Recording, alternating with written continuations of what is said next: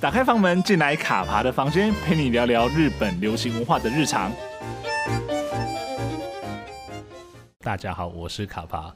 我们这一集卡帕的房间，其实请到这位来宾来跟我们对谈。这位来宾其实是卡帕之前在做第一季的时候就已经很想要找他过来一起聊一聊了，但是因为他实在是太家大业大，就是一分钟几十万上下，真的很难很难约。对，那但是终于好不容易，就是最近他的呃工作可能刚好告了一个段落，就是在可能工作跟工作之间的休息时间，那终于把他连拐带骗的骗到我们节目上来了。那呃，今天这位来接受我们访问的这位来宾，其实可能很多人不见得认识这个人，可是一定都看，很多人都看过他写的或他翻译的作品哦。那我们今天就非常欢迎这位卡巴的好朋友，我们的自由译者伊卡里菲华黎。呃，大家好，我是那个并没有家大业大，只是羞于见人的 Hikari。对我们非好，其实我们之前算是我们也是最早是从网友开始认识，之后后来才在现实世界变成变成朋友嘛。嗯对，那因为其实很多人提到伊卡里的时候，那时候应该是你的艺名特非常的特别吧，对不对？对，对，那要不要先我们聊一下说，当初决定要做呃做自由译者这个工作的时嗯候，当初怎么会取了这样子一个特别的名字？哦，要先把那个困难的解决掉。对就对是对对 OK，对好呗，那我们就我就知道一定会问到这个问是题。有有准备就对了。对，嗯因为其实这一题没有在访纲上面，但我今天很想帮大家问一下这个对，问题。但是基本上每个人都会问我这个问题，那我也必须要解释一对下，不对然对，对，嗯、好。你如果问说我人生有什么特别后悔想要擦掉的事情，那取一个这么中二的笔名，当然是可以排到那个排行榜的前三名。 OK，是对，这个原因说来话长，就是呃，其实我的本名是一个很菜奇亚米亚，啊 OK，所以我从小就很羡慕那个琼瑶小说里面像张含烟呐、 OK 李梦竹啊这种诗情画意的名字。那所以当呃编辑问我要不要取一个笔名的时候，我就想，嗯，这是我摆脱这个蔡奇亚米亚的好机会。嗯，所以我就想，那我要取什么笔名呢？那嗯、呃我个人是觉得就是光，就阳光的光，对，它是呃世间所有美丽的起源，就了是解，你要先有光，你才能够映出一切美好的事物。是所以我就把那个光的日文发音 hikari，然后各抓了一个呃汉字 OK，就变成非华丽，但其实它的发音应该是 hikari，但我已经不太想要 解释。 OK，懂 懂意思。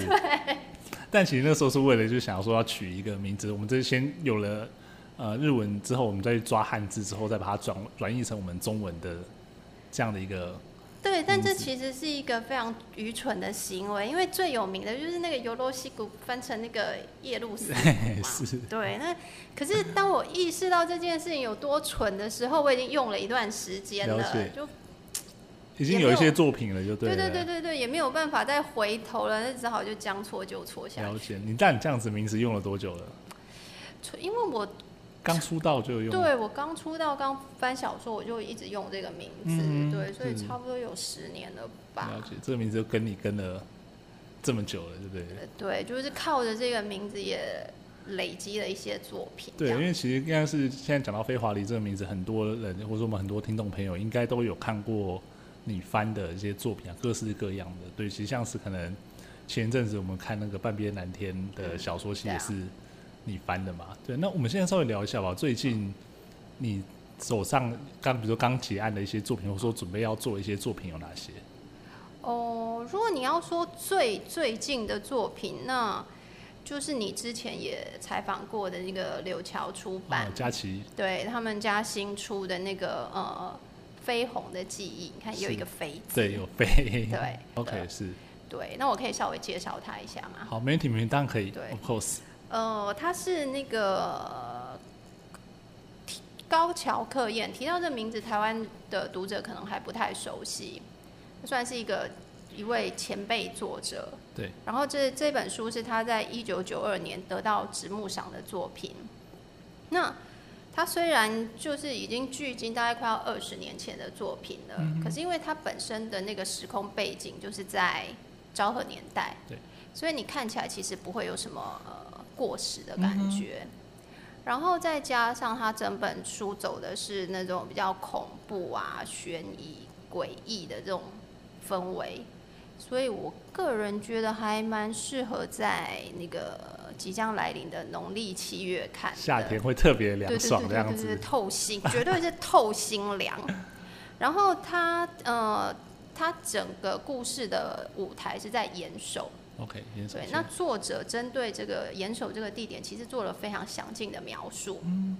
所以在呃今年因为疫情暂时去不了日本的情况下，我觉得其实也可以看这本书来过过干瘾这样子。了解了解。对，那其实这边卡牌也稍微广告一下，因为其实刚刚有提到说，我们第一季的时候曾经访过柳桥的佳琪嘛，那大家可以，因为他当初当时也有特别介绍过这一套书，所以呃，如果大家有兴趣的话，我们可以再回头去听一看我们第一季的呃第二集的内容。那我到时候也会把这个链接附在下面，大家可以再回头去听听看这样子。请多多支持这一系列的书。对，因为其实大家真的很努力出，在即便在这种这种情况下，大家还是很努力。比如说像是 Hikari 在翻译，或者说佳琪在出版这样子的一个工作，这样子。是对，那因为其实我知道说，呃，Hikari 自己开始学日文，然后说甚至踏入了所谓那种日文翻译的这样子一个领域，其实基本上都是自学嘛。对你从头从没完全没有基础，然后开始学日文，然后后来呃有这样的机会进到这样子的领域，可以稍微讲一下说当初是怎么会想说，就当初学日文的时候就有想说要做译者嘛，还是说嗯，其实完全没有哎、我走进入这一行，其实可以完全说是一个呃无心插柳的过程。 OK 对，呃，我当初学日文的原因是因为我本来就很喜欢看日剧，对，对，然后也迷恋日本偶像嘛，是对，所以我们自然而然就会想要听懂他们在讲什么，对对对对，然后呃，再加上我那时候工作很忙，永远都在加班。然后我就在想，为什么我永远都在加班呢？我仔细的思考一个一下原因，就是发现，因为我想要把事情做完再下班。对。可是你也知道，事情哪有做得完的？对，对，所你以永远没办法准时下班。没错，只要你还待在办公室里面一秒，你的工作就会源源不绝的自动产生出来。所以我那时候想到的唯一的一个解决方法，就是我去报名平日晚上的日文班。是对，然后我就有一个，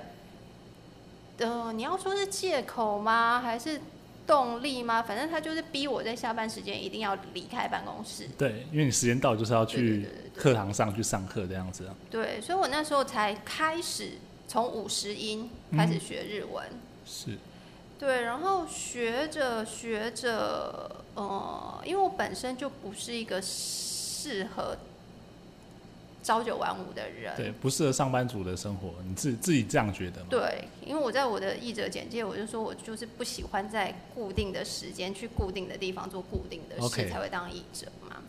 那所以我在那个过程中，我工作也换来换去，嗯，然后换到我最后一份工作的时候，就很闲。很闲 嘛，完全没有事情，还是说就有事情，但是它也会有很多你自可以自由运用的时间。 OK 那我就想说，闲着也是闲着，那我就来看看有没有办法，就是接点案子赚外快，是？因为没有人嫌钱多的嘛。对对对，对，所以我就上网找，然后那时候就刚好有一家出版社，他在征译者，是然后刚好我那时候的日文学到，呃，可以在阅读上面是可以看长文了。啊、是对，虽然说口说还很烂，但那是另外一回事，我们要当口对 译，所以没关系。对，然后就是我就很勇敢的投了履历，是对，然后对方也很勇敢的愿意给我机会。对，所以我们就我就开始接他们家的案子。 OK 对，然后呃一开始就是一边工作一边就白天工作，然后晚上翻译嘛。哦是然后后来又有别的朋友又介绍我另外一家出版社，是对，那这些出版社他们都很愿意固定给我 case，哦是是对，是嗯所以我后来案源就慢慢的稳定下来，然后是到后面就会甚至有点忙不过来的情况下，我就把白天的工作辞掉，然后专心当一个全职的全职的译者译者这样子。所以算是无缝接轨的进入这一行。嗯，因为这样听起来算是还蛮幸运的吧。就是说，你刚踏进来的时候，呃，很多的这些出版社，或说甚至对在这个业界的朋友，帮你介绍很多的工作对，让你很有很多的尝试，或者说去接案的的对机会，这样子啊我一直觉得我是一个非常幸运的人，是对，所以我也非常感谢，就是一路以来愿意给我机会的所有的出版社跟编辑。嗯是。但其实这样这样，我们这样讲起来，其实也就做了大概前后十年了，专门哦在做对这样子的、的的的一个领域了嘛。对，是，对，因为我们刚刚其实讲到说，呃，我们是接所谓出版社这样的书籍的对翻译的工作。那卡巴自己有一个问题啊，就是说，我们现在看到很多的翻译，比如说他可能做文字的翻译，他说做像现在比较流行，可能一些串流平台的日剧，他也有这样的翻译，或者说电影字幕的翻译。那我想知道说做呃所谓的书籍的文字的翻译，跟这样子的其他的这样的翻译的工作的差异在哪里？那可不可以稍微帮我们讲解一下？因为可能对外面的人来讲说啊，不都是翻译嘛，可是你们自己的业界就会知道说，可能不同类型的翻译它的差异性很大。那可以稍微帮我们说明一下。对，就每一个不同的翻译，它有不同的专业要去研究。对，那以我个人，我其实只做呃书籍的笔译工作，是对，所以我基本上我也只能够针对这方面来提出我的呃呃，算是一些心得。对对对，在呃，你做笔译的话，它就有分文学跟一般的实用书嘛。对对对，那文学翻译来说，我个人觉得啦，是你一定要精准的去传达作者想要表达的东西。是对，所以呃，我们会希望一字一句都尽可能的贴近那个作者他本身的风格。嗯，对，就是呃，尽量不要有译者的这个个人的感受或者说个人的的对的，应该要怎么说呢？就不要有你的影子在里面。对对，然后就算你觉得那个作者讲的都是废话，你也要把那些废话全部都翻出来。对，或者是你觉得这个呃译者他就算他的遣词用字再刁钻，你也只能尽量把它翻成贴近中文的外星文，然后 OK 等着读者来骂 你。对，对，是所以就是呃。当然是开玩笑啦，因为是文学作品，我们还是希望能够尽量用，嗯，比较呃优美，嗯哼是比较具有文学性的文字来诠释，了解但基本上你还是得呃，就是遵循这个作者的风格，了解对，所以呃，就忠于原著嘛。是那你简单一句话说，你如果翻译文学作品，就是等作者来上身， OK，对让作者这个原作作者进对进入你的翻译工作里面。对对对去对，想说他可能如果是这个做的，他会怎么去对呈现这样子一个就是你尽量去依循他的脑回路，或者是幻想自己成为他肚子里面的蛔啊虫。对但这这个样是但这样的话就变成说，你每次因为我们翻译作品已经是每次都翻译不同大不同作家的作品了，变成说对你要每次翻译的时候，你都要重新去认识这一个作家的风格嘛？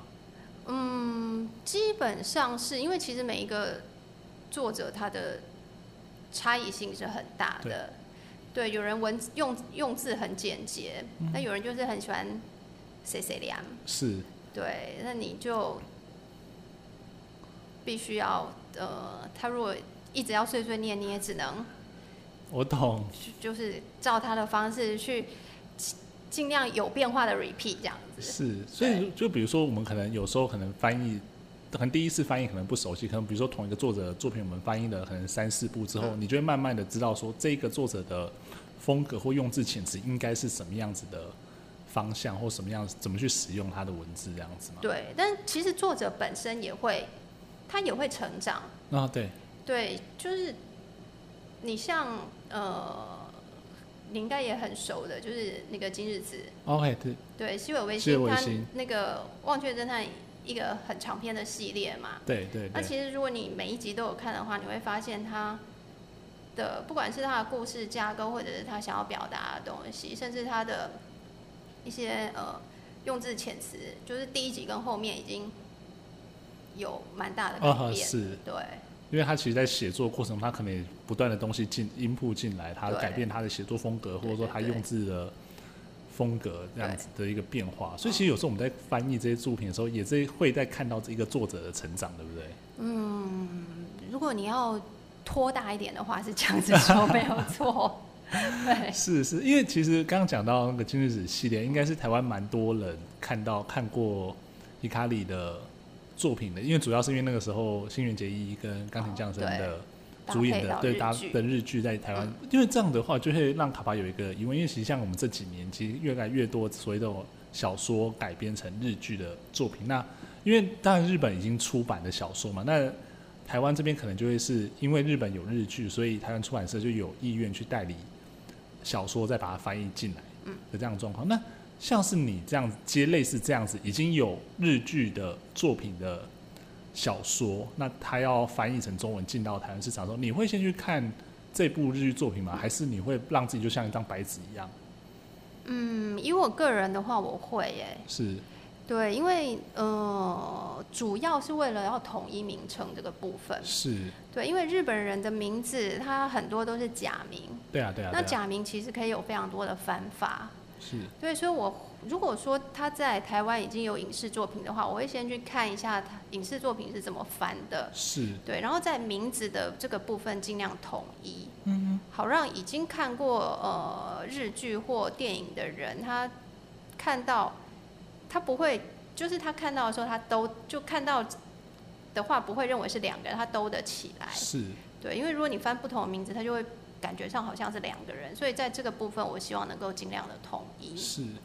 对，可是就像你讲的，我为了不要让我自己有呃先入为主的印象，我在看呃不管是日剧或电影之前，我一定会先看完原著。 OK 对我先看完原著，我再去看那个呃影视作品，是对，免得被影视作品里面呈现的那种气氛带跑，因为是其实有时候会改蛮多的。对对对对，所以照如果有类类似这样的作品，你的工作的方式可能是先看完日文的原著对之后，还要回头去看电视影视的作品，嗯之后你到真的要翻的时候，再从头把日诶、日文的这个文字再逐字逐句把它翻成中文的。对，因这为我样子本身我本来的翻译习惯就是会先看一遍，对，然后再开始翻，然后再从头到尾再对一遍，基是本上是一定要走这个流程的。所以像我们前阵子像是半边蓝天，你也哦是这样子的过程吗？还是说你之前已经先看过半边蓝天了？我之前看了，其实我之前没有每一集都看，因为是晨间剧这种，集数太长，然后其实每一集又对对对短，对你其实很难认真的去追它。是对，了解，所以我那时候是呃，我之前有看一点，可是我就是没有看全。嗯然后后来我知道我要做这，就是我接到这个呃这本书之后，我才又去把它看一遍。 OK，对，从头吗？从头啊，因为我我翻的就是对第对一对集啊，对。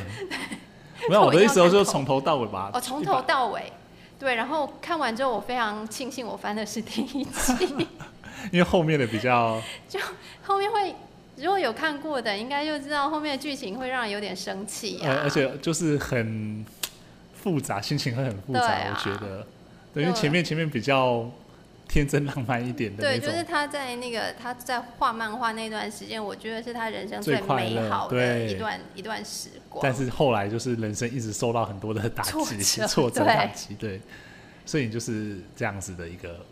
过程。对对，那因为你刚刚讲到这一点，我也觉得蛮有趣的，因为其实像我们知道《半边蓝天》它是总共分成三三本嘛，那对像我们这次的那个《记忆三部曲》也是分成三本，对但是呃，像是这样的作品里面，你都只负责其中一本，那其他的两本可能是其他的译者去嗯负责。那像在遇到这种情况的时候，你们怎么去沟通？比如说，因为有的可能里面的角色或者说翻译的习惯一定会因人而异，那怎么去统一这样子的翻译方式？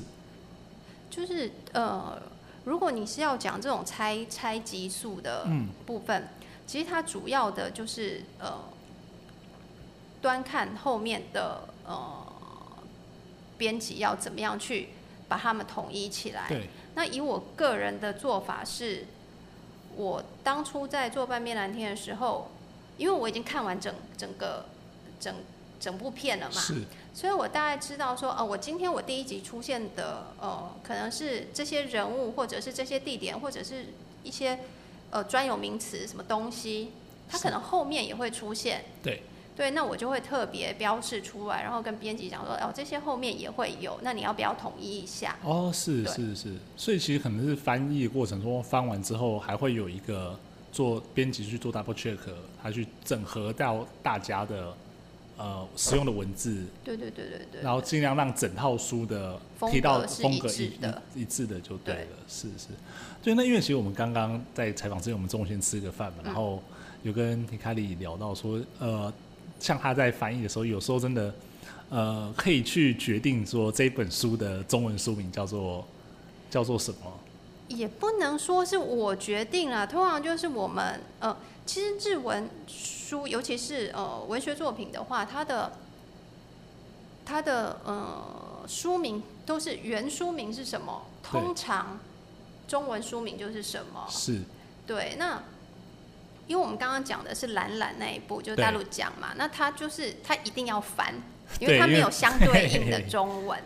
对，所以我们是针对这个呃，我那时候提了几个书名，然嗯后跟、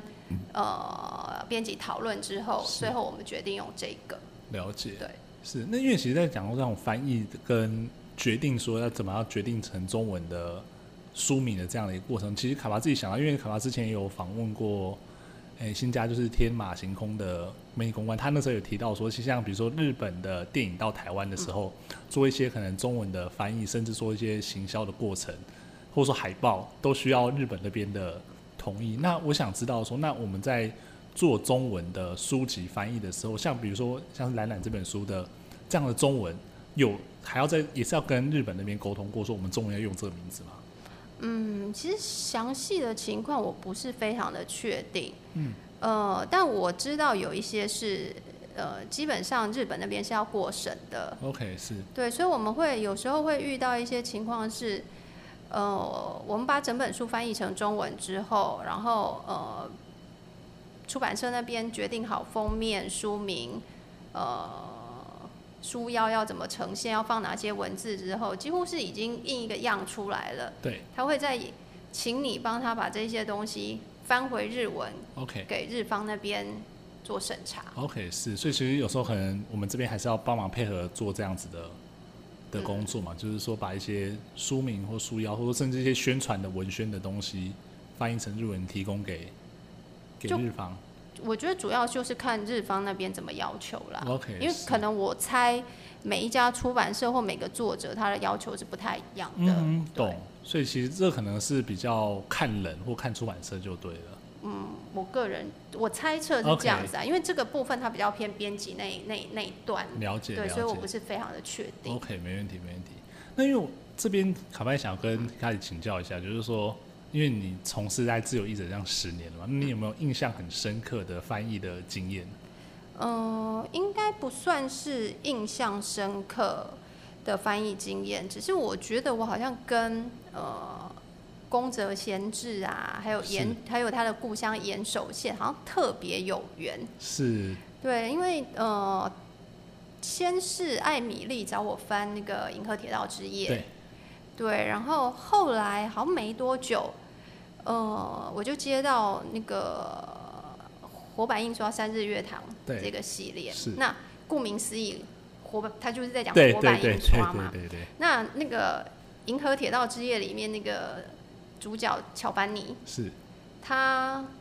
每天下课就是去那个呃签字厂，对，帮忙剪签字，对，然后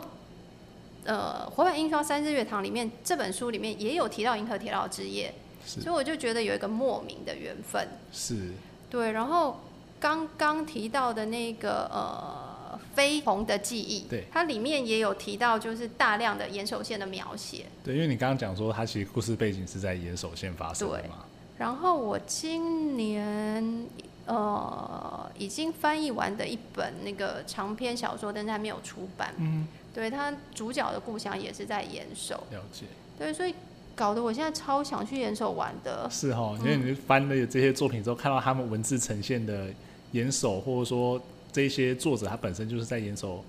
出生的，你就会想要去看说到底是一个什么样子的对，其这实个环境。就是你很容易被书中的文字影响。是，对，像翻活版印刷山日月堂，我也很想去穿越， 对，但现在哪里都去不对啊了。。可是这样是这样子，比如说你这样子翻译的过程中，真的有，比如说你翻了某一部作品之后，它作品里面叙述了某一个地方、地点，或者说某个场景，那就会变成说你下次去日本旅行的时候会想要去看的，会啊，会吗？对，或者是你呃翻译中发现，哎，这不是我前不久才去过的地方吗？哦，是啊对，也会就是就是一种熟悉的感觉嘛。对，就是一点那个工作中的小确幸这样。所以这也算是这份工作有趣的、乐趣的、有乐趣的一个地方嘛？你觉对得？ 是就是反正就是这是一份很平平凡又平淡的工作，那你就是要从中间寻找一点乐子。了解了解。那因为基本上来说，你不太会去选工作吧？就是只要基本上只要你时间上允许的话，你能够翻的你都会翻吗？基本上，因为我们总是要生活嘛，对，其实然后又不是大牌译者， 所以不太有选择工作的嗯哼，余地。是对，然后就其实你只要主要是能力可以负荷的话，是就想要挑战看看呢、了解。那想问一下咖喱，平常工作你是怎么去分配你的时间？因为你知道大家知道说你是现在自由译者嘛，嗯那就是专基本上是全职在做翻译工作。那你平常的工作跟生活的时间是怎么调？你总不可能一天二十四小时都在工作啊，呃，没有二十四小时，但差不多有十二个小时。每天吗？呃，因为我是一个没什么生活品质的工作狂，是所以我基本上我没有什么 on 跟 off 的分别，除非像是这样今天这样出门，是不然我如果平常待在家里面的话，我起床第一件事就是先去按开我的电脑，直接开电脑对，然后才去梳洗， ，OK？对，，啊然后等我梳洗完毕之后呢，我差不多我就开始工作了，你不吃早餐干嘛呢？我不吃早餐。不吃早餐，对，因为我起来的时候已经过了吃早餐的 OK 时间对，然后可能中间就是穿插一日三餐呐、然后上网冲浪啊，你总嘿是嘿做一做，你就会忍不住摸鱼一下之类对的，点开视窗这样子，或者是因为现在大家都用通讯软体嘛，对对就线上对嗯跟跟其其他朋友聊天啊，对，然后呃，可能你工作累了，想要休息一下的时候，你可能就停下来看看书，或者是看看日剧。然后我的话，我大概等到太阳下山之后，我会出去散个步，运动一下，嗯然后对，回来就继续工作继。续工作。然后晚上十二点洗澡睡觉， 就差不多每天，就每是天如果 OK 不出门的话就是这样子。是对，所以全职译者的生活就是这么朴实无华且枯燥。可是这样听起来就真的是一醒来，一醒来就是工作，然后一直一路到晚上睡觉之前啊。嗯，差不多。是，但这是常态吗？还是说是要有有工作的时候才会？呃，基本上这是常态。那嗯，我我懂你的意思，就是、哦、我可能有时候工作没有那么多嘛，对我还对是对这样子对嘛，对，就是我中间那个看书、看日剧跟上网的时间会变 多，对，但是日子基本上的那个过法是还是这样， OK，所以已经变成是应该说你的习惯了对我吧？的你习习惯惯就是这个样子。对，就是我大概每天都要做一点，嗯可哦能呃，如果我工就是这个月排的工作多的话，我可能今天的这一点，就是我的扣打就会多一点。哦，是是是。对，那如果没那么忙的话，就少一点这样。了解，我大概懂你意思，就是说你可能一整天你，比如说可能要做八件事情，都已经固定好八件事情，但是会按照今天的状况，可能某一件事情的时间拉的比较长一点，然后某一件事情的时间拉的比较短一点这样子，但是对端看你当天的一些状况，但是基本上来说，如果长期来看的话，你大概就每天都是做类似差不多的对，的的事情这样子。非常无聊。你有翻过印象中翻过最难翻的最难翻的啊、让你花掉很多时间的。花掉很多时间，基本上都还蛮花时间的啊、哦，我知道了，我想起来了，就是那时候刚接今日子的时候，我一开始有一点进入不了状况，嗯哼，是对，因为怎么说？其实西西瑞老师他想要表达的东西很严肃，是对，然后他又很，我觉得他好像是在跟自己对话，你会觉得他有很多在那种自言自语的那种，对，所以你不太理，一开始你其实不太理解他到底想要表达什么。嗯，对他自己，他说就是他文字也有一点绕。对，对，所以我一开始，尤其是第，我应应该是第二本吧，就是特别厚的那一那一 OK 那一集，对我就有点卡住。 是对，然后后面就，当然他也有改善， 你说西最伟后 老西伟老师他也对所以后面就顺很多。哦，是是是，对，所以这本书其实大家如果觉得它好看，其实是后面编辑帮了我非常大的忙。嗯，对，因为编辑他非常了解，呃，他其实比我更像是西伟老师的忠实书迷。哦是，对，所以他比我，然后他日文比我还好，所以他比我更了解老师想要表达什么。嗯了解是，对，所以他在后期的部分帮，就是帮我修了很多，我非常 OK，感谢哦懂他。因为你这样讲，我也会想要知道说，其实像比如说你们译者跟呃所谓编辑出版社编辑的工作的互动的模式在怎么样？他怎么可能就是把书丢给你之后，他完全不管你，就等你把它翻好吧？哎、有些编研有些编辑真的这是是这这样样子子啊吗，对啊，他不会跟你讨论说他们想要呈现什么样子的。呃，这还真的就是看编辑，有嗯的就是他在呃委托你这个案子的时候，他会先跟你稍微讲一下这本书哦，的、是的内容，对，了解，但是主要还是我我可能会提出一些呃，有一些书一看就知道它的受众，可是是有一些书可能比较呃那个界限比较模糊。对，对，那我觉得抓住你那一本书的受众是很重要的，是对，因为你还是必须要针对这个部分去做一些文字上面的调节。对对对，对，所以我如果看到这种比较，就是它属于模糊地带、比较模棱两可的，我会跟我会去询问一下编辑 OK，这个部分。是对，这个也会影响到你翻译的时候的一些决定嘛，就对用对对字对或对什么之类对对的。对，因为如果他今天是给青少年看的，你就不可能用太艰深的文字去表达。嗯是，对，那如果它本身是一本很欢乐的，那你当然也不能翻得太严肃。对对对对，就是这样子很，其实会影响到一般读者阅读的一些动机或乐趣，这样子对对不对？那我这边卡巴有一个想想要再呃，可能绕回去问一下有关翻译的这样的问题，就是说，因为其实我们知道说，比如说日文里面现在很多的，不管说流行语或者说一些很在地的一些用词，那那种东西可能是在台湾并不一定会有的一些词汇。这样这不只是日文啊，这可能所有的翻译的里面都有。但是我们今天在讲日文翻译的时候，那如果遇到这样子的词汇的时候，你要怎么去？比如说你是凭空创造一个台湾没有的字吗？还是中文里面没有的字吗？还是说怎么去掌握说这一个日本的流行语要怎么把它翻成中文，让大家比较好理解？这大概是我们做翻译最头痛的一件事情。是对，因为嗯，不是每个人都有凭空创造的能力，像我个人就比较缺乏。对，所以我会尽量去找有没有类似的，是对，去呃，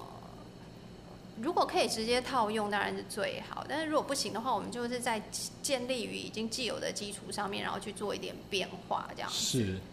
对，然后呃，如果完全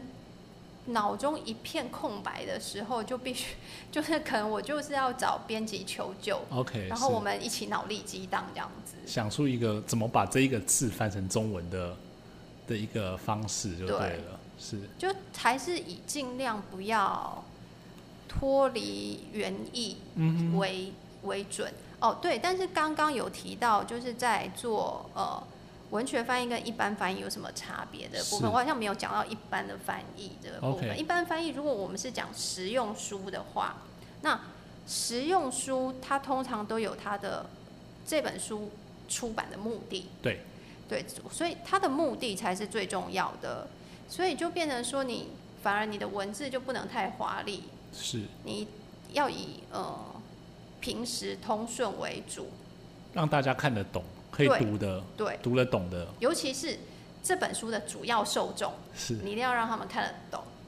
对，所以就像刚刚讲的那个呃，如果是在实用书里面有这些呃，可能是外来语或者是呃一些俗谚啊或者是什么中文没有的话，那如果他其实只是要表达一个情境，他没有是那么的关键性的话对，我们其实会把它换成呃台湾本来就有的对一些对对对虚对对形容对方对式对这样对子嘛对。对对，主因为主要我们还是要把它书中的知识传达对出来，这样就 OK 了。是然后一般书的作者，他其实有些人他们的文笔不太好， OK，对，所以呃，译者反而是要帮忙做一些润饰的工作，是对，让他整本书看起来更好读，这样子，更顺啊。对。对，就是有时候他可能在写的时候自己是想到什么写什么，但是可能对比较对对缺对乏对一对些对前后逻辑， 或者对，没错，很多其实都不太有逻辑。特别是工具书或者对实用书的这样子的一个对状况就对。所以那时候如果发生这种状况，你变成说你还要还要变成编辑的角色去去做一些，在翻译的时候就要先去把可能的一些问题排除。对，排除就是掉嗯你要你要知道他到底想要表达什么，然后把它串起来，了解了对解。把它是哦爬书顺这样子。 OK，没问题，是。对，那最后想跟你稍微请教一下，就是说，其实像你在在这一行做了十年嘛，但是其实我们也知道说，现在真的能够稳定的一些接案的。呃，翻译日日文的译者，其实大大概就是大家能够喊出名字的那些人嘛。其实还是有很多人呐、对对对，但是可能大家比较常看到，比如说看电影翻译就知道是谁，然后对特别哪些作者、哪些出版社的那种大比较知名的翻译，可能就特定的那几个人。那但是像台湾这么多懂日文的人，大家也可能会想要说，他想要进到这样子一个领域去做翻译的工作。那对于这样子的人，有这样怀抱这样子梦想的人，你有什么样的建议吗？或者说你会觉得说，其实这个产业其实现在并不适合进来想把它劝退的？呃，劝退，你用了两个非常好的字哈， OK，嗯。因为我只做书籍翻译，所以我就只能针对这个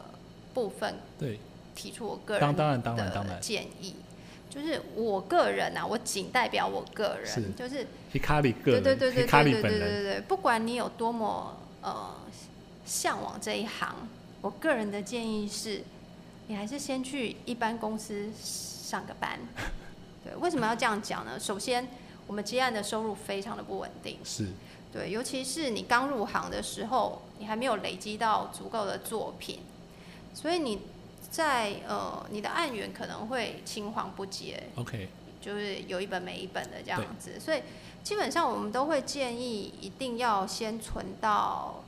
半年到一年的生活费，是对，来因应你各种各式各样的突发状况了解嘛。那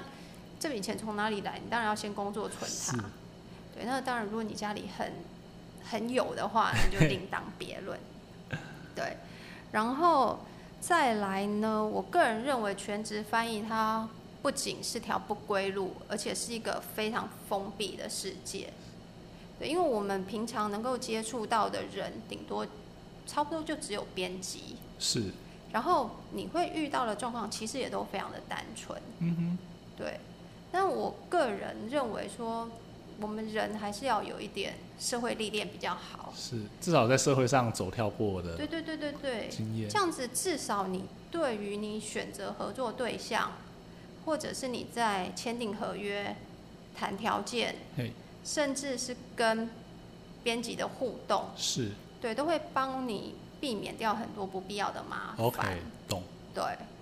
所以呃，我认为还是最好能够先去工作，是而且我可能是我个人的偏见啦，我觉得，嗯，经过社会毒打的人会比较有责任感，了解，对，就是嗯，被折磨过了的，对对对，他比较能够将心比心，换位思考。对，因为我们最常听到的惨案是截稿日到了，是翻译不见了。不见了，对，他就整个消失了，人间蒸发。对，那当然他也没有交稿。 OK，是，对，那这时候你编辑就会急得跟热锅上的蚂蚁，嗯，到处找人救火。对对对，。对，那呃，其实你没有办法准时交稿的原因非常多，就是你天有不测风云，人有旦夕祸福 对，那个电脑可能会坏掉。是，就像就像以前大家都 说论论文论文只有做一一个备份而已，那就电脑拒绝就拒绝这种感觉啊，对对对对对对对。虽然我们会觉得好像快要截稿，电脑才坏掉，很像是一个借口，是但是我之前也觉得是借口。那直到我自己也遇发到生过一模一样的状况之后，我才知道，哎、这种事情还真的是有可能会发是生，，而且真的不是每个人的备份习惯都那么好。对啊对啊，对，但是不管你遇到什么样的状况，让你没有办法准时交稿，嗯，有经验的译者他会提早跟编辑坦白这件事情 OK 然后一起想办法解决。了解，对，可是你如果没有经验的译者，甚至你可能就是你比较没有社会经验的话，你可能会不晓得要怎么样去面对哦你是捅出来的这个篓子，那你没有办法面对，你就会想要逃避。嗯那其实逃避才是最糟糕的方法。懂？对，所以我会觉得还是先工作吧。是而且如果你做着做着觉得，哎、其实你也没那么讨厌当上 班族，对，然后你也不讨厌你现在这个工作，那你就继续继续做做啊下去这样子对，啊，有一份稳定的收入不是很好 吗？才能活下去，对，是是，但是你自己也在这条不归路上面，已经已经没办法回头吧，已经走了很对我我十真的年是没有办法回头 了。对啊，但因为其实你这样也可以，至少靠着翻译，其实也算是养活了自己养活自己了嘛。对对对，但其实就按照你一个这样的过来人，有这样的经历，包括我们嗯前面讲过说，你也当也做过办公室，后来是真的觉得不适合，然后一嗯边工作、一边做翻译，到后来发现，哎、其实靠着翻译可以至少让自己生活过得下去之后全部转过来，所以你也是有这样的一个历程，也不是说我嗯对今天突然我想做翻译，我想学日学日文，然后我想做翻译我就去了，但但不都不是这样子，对，其实我这一条路我真的是，你要说走了有点莫名其妙吗？嗯，就它不是在我的人生规划里面。 OK，是，嗯但就已经，但是就就走了十年了，在对，而在且这个我路觉上得虽然它不是是我人生规划，但我觉得它是一份非常适合我的工作。 OK 是，对我再也找不到第二份这样 就就做全职翻译这么适合我的工作对了。，其实就像你说嘛，就是你可能很习惯这样子的工作的模式，这样的互对动的，但比如说跟编辑的互动的嗯模式，那也就很顺顺理成章的把它持续持续做下去，这样子就对了。对，因为这其实可能跟个性也有一点关嗯系，因为我本来就不太喜不太喜欢，也不太善于社交， OK，对，所以关在家里面翻译就是一个非非常适合我这种就是社会适应不良症的人了的解工作，是，对，对啊，但是就是你刚刚讲完，就早上、中午、晚上这样子一天就过了，但是你也过得开心愉快。对对，我个人 啊，哦，这可能可以再补充一点 OK 就是有人他想要投入这个行业，他可能是看中了呃自由接案的这个“自由”两个是字，他太想要自由了。嗯对，可是其实天下没有白吃的午餐，是，你想要得到自由，你势必要付出一点代价。对，那这个代价，我个人认为就是自自制。哦，对，对，就是你要有非常强的自自制力，对对你对，才能够在呃，其实没有表定上下班时间，然后也没有主管或同事会来随时跟你盯进度嗯，的情况下，你还要能够在截稿日之前交出一份呃你自己可以接受，是然后编辑也能够接受的译稿。 OK，对，懂。所以可能也是人格特质的的的一部分啊，应该这样讲，对啊，所以其实这样像你这样讲了，给大家一些想要做这一行的人的一些建议，或者说心得啦，就是一个以一个过对来啦人，的就不敢讲建议，只敢讲心得这对，样。就一个过来人的这样走了十年，然对后觉得说，哎、其实这行里面你应该进来之前要注意一些什么样子嗯的、的事情，那是不是要一定要走这一行，或者说是不是可以先尝试别的路？那或许像开始这样的，你自己本来就有一份工作，那先用闲暇的时间去对做一些接案，那或许你自己接了之后发现，其实好像根本不适合做这样对子的对对对对，也是有可能的呀。的工作，嗯对，那后来可能就干脆就是回去做你自己原本的事业，但是翻译或怎么就当做兴趣，或者说对对对哎干嘛之类这样子。因为不管你再怎么喜欢一件事或一样东西，当它变成工作的时候，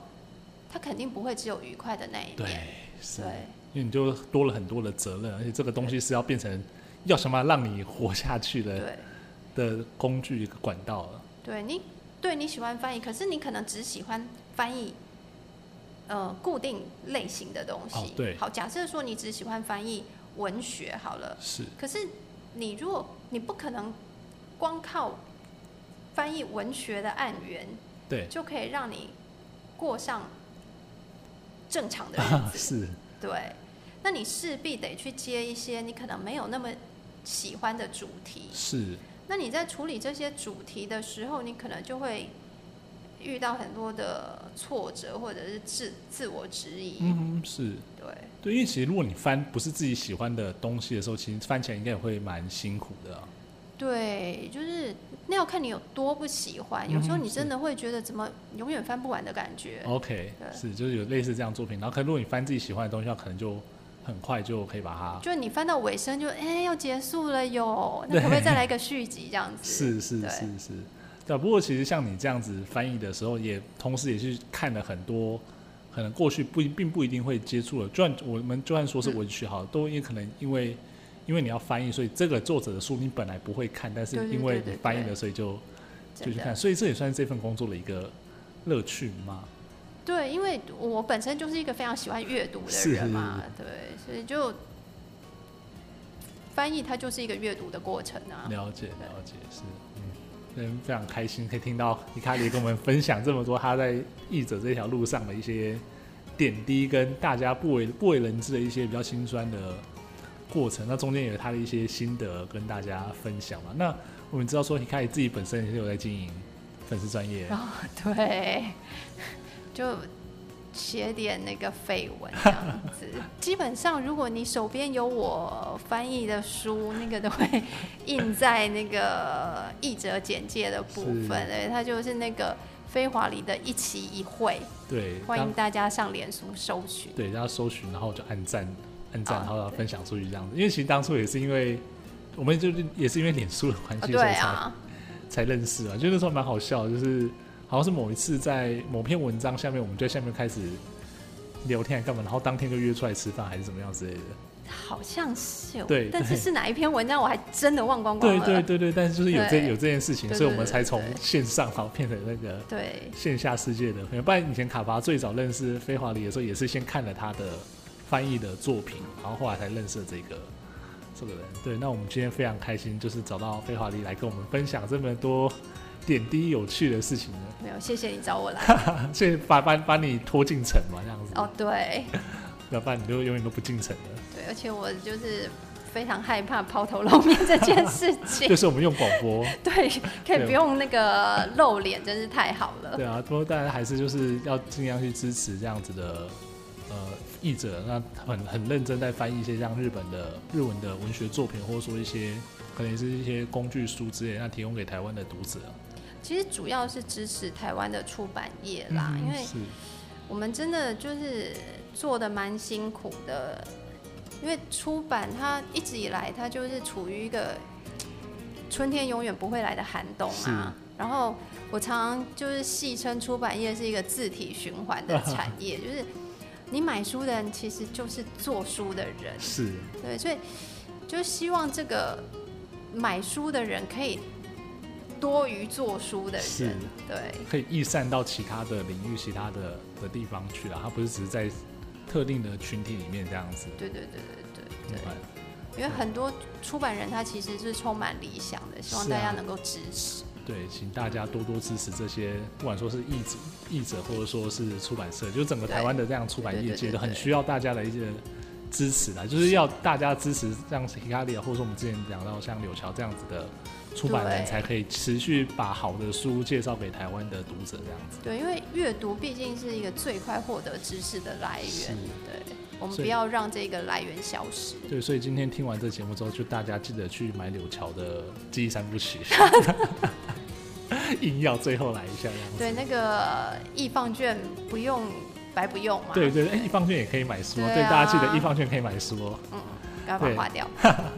好，我们今天非常谢谢 Hikari 来到我们节目上跟大家分享，谢谢。谢谢，好，那我们卡帕的房间下头见到大家，拜拜拜。